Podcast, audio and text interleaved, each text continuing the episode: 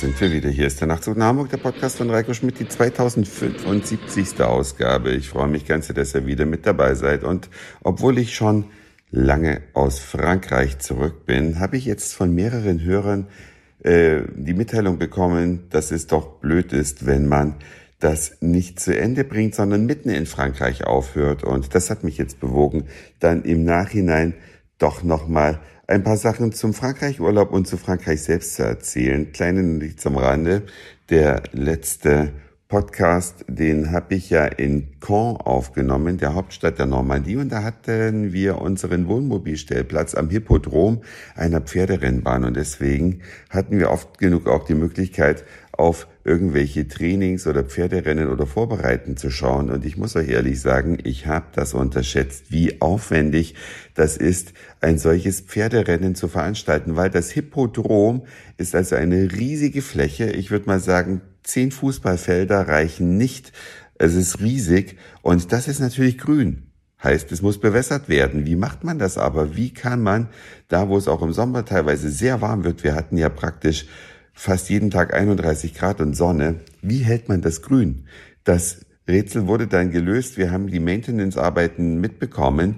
Zwei gigantische Traktoren mit Wasseranhängern, die fahren da im Kreis nicht nur, um die, das Gras grün zu halten, sondern auch um die Rennbahn selbst zu pflegen, damit es eben nicht staubt, wenn die Pferde da durchreiten. Also Wahnsinn an Infrastruktur. Wir haben allein vier Traktoren gezählt, die auf diesem Gelände unterwegs sind. Ein weiterer Traktor fuhr dann, um alles glatt zu ziehen auf der eigentlichen Rennbahn. Das sind ja auch alles Mitarbeiter, die bezahlt werden müssen. Und das Wasser stammt übrigens von einem Flüsschen, was so geschickt umgeleitet wurde, dass es quer über den Platz praktisch einen kleinen Fluss gibt. Da, wo die Rennbahn ist, ist natürlich eine Brücke aber ansonsten ist das Gewässer offen. Und da pumpen die Traktoren das Wasser raus, um es dann auf Wiese und Rennbahn zu versprühen. Wie gesagt, ein weiterer Traktor ist nötig, um die Bahn glatt zu ziehen. Und dann gibt es noch einen Fahrer oder einen Wagen mit einer großen Anzeige obendrauf. Deren Sinn ist uns verborgen geblieben.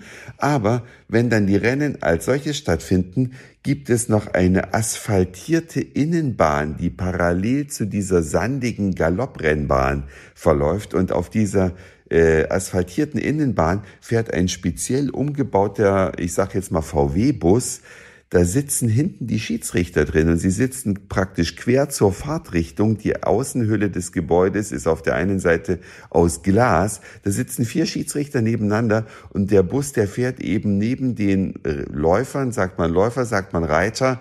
Ich weiß gar nicht, die saßen hier in so einem kleinen Wegelchen hinter dem Pferd. Auf jeden Fall ein Wahnsinn, was das an Aufwand bedeutet. Und natürlich fahren sie alle mit dem Auto dahin, bringen ihr Pferd erstmal dahin. Du brauchst Parkplätze und Garagen für die ganzen Reiter und auch die vielen Zuschauer, die dahin kommen. Also ich wusste echt nicht, was zu so einem Pferderennen dazugehört und was das für eine logistische, aber letzten Endes auch irre aufwendige Meisterleistung ist. Aber zurück zum Urlaub. Es ging also nach Caen mit dem Wohnmobil weiter und ich mache hier gerade den Schnelldurchlauf durch meine Fotos, um die Erinnerung wieder zu bekommen. Wir sind nach Honfleur gefahren. Honfleur befindet sich am Pont du Normandie. Äh, das ist diese berühmte Schrägseilbrücke, praktisch der Eingang zur Normandie. Über zwei Kilometer lang, hat viele technische Hürden nehmen müssen, um dort heute zu sein und die Autofahrt eben erheblich zu vereinfachen, wenn man von Le Havre beispielsweise nach Honfleur möchte. Das ist ein pittoreskes, sehr kleines Städtchen, mit lauter bunten Häusern und am Hafen die Häuser, die haben eine Besonderheit. Die sehen bis zur dritten Etage unisono anders aus als in der vierten, fünften und sechsten Etage. Da sieht man wie so eine Art Bruch im Gebäude. Es sieht fast manchmal so aus, als hätte man zwei Häuser übereinander gebaut. Und des Rätsels Lösung ist, von der Hafenseite kann man ins Gebäude reingehen.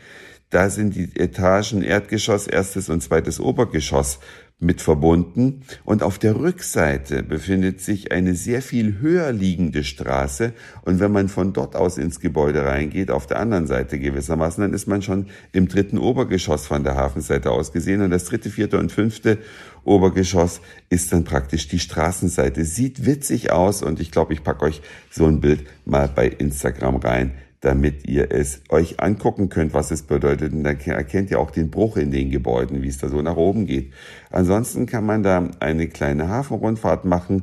Was wir getan haben, mit im Boot war eine Horde von deutschen Touristen, die aus einem Kreuzfahrtschiff stammten, was auf der anderen Seite in Le Havre angelegt hatte. Und die sind dann da morgens in den Bus verfrachtet worden, über den Pont de Normandie nach Honfleur gefahren, rauf aufs Boot, Schnelldurchlauf. Und die nette Begleiterin, die hatten wirklich eine super nette Kommentatorin, die sagte, ach und hier liegt dieses wunderschöne Schiff, da ist abends ein Restaurant und eine Bar und da können Sie Austern essen und die Abendstimmung genießen.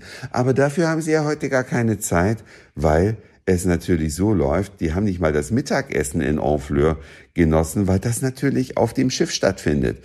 Das heißt, die Leute, die äh, mit dem Schiff eine, eine Kreuzfahrt machen und sich dann Honfleur besichtigen, die tauchen überhaupt nicht in Honfleur ein. Die kommen mit dem Bus, kleine Tour durch die Innenstadt, kleine Tour mit dem Bötchen durch den Hafen, rauf auf den Bus und zurück aufs Schiff, wo dann schon wieder Mittag gegessen wird.